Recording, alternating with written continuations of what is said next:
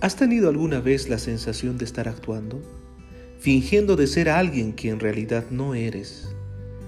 Quizás tratabas de actuar como suponías que era correcto o sencillamente como creías que los demás esperaban que lo hicieras.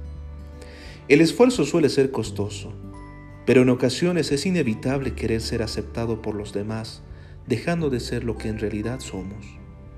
Este patrón es característico de personas inseguras o excesivamente perfeccionistas, que han asumido dos ideas erróneas.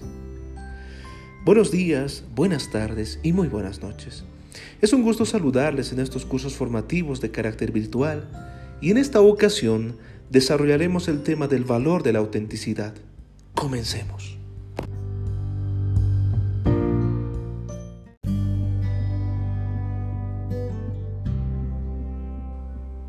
Pero ¿cómo puedo definir la autenticidad? La autenticidad es la adecuación entre lo que se piensa, se dice y se hace, y lo que se debe hacer. En definitiva, solo seré auténtico cuando lo que piense, siente y diga corresponde a lo que en realidad soy.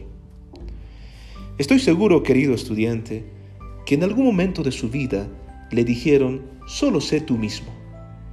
Hemos escuchado esta frase en múltiples ocasiones suele ser una recomendación actuar según nuestra convicción cuando emprendemos nuevos caminos o retos. Necesitamos del autoconocimiento y la autogestión para poder actuar con autenticidad.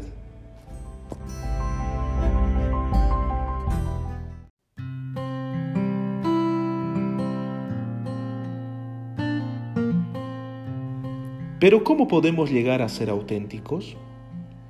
Hace más de dos milenios, Ciro, el rey de Persia, afirmaba que lo más importante que se debe aprender en la vida es a decir siempre la verdad. Es decir, la verdad es el camino más seguro para llegar a ser auténticos, para que se dé una completa coherencia entre nuestras palabras y nuestras acciones. Es este un valor imprescindible que hemos de cultivar todas las personas desde la familia y la escuela. Pero, ¿y cómo podemos fomentar nuestra autenticidad? ¿Es posible acaso? Por supuesto que sí. Es posible fomentar la autenticidad tomando en cuenta los siguientes aspectos. Para empezar, sé tú mismo. Acéptate como eres. Respétate primero. Mantén una autodisciplina con tus propias acciones de vida. Mantén seguridad en la toma de decisiones. Sé honesto contigo y con los demás. Responsabilízate por tus actos y sobre todo, acepta los cambios que vives.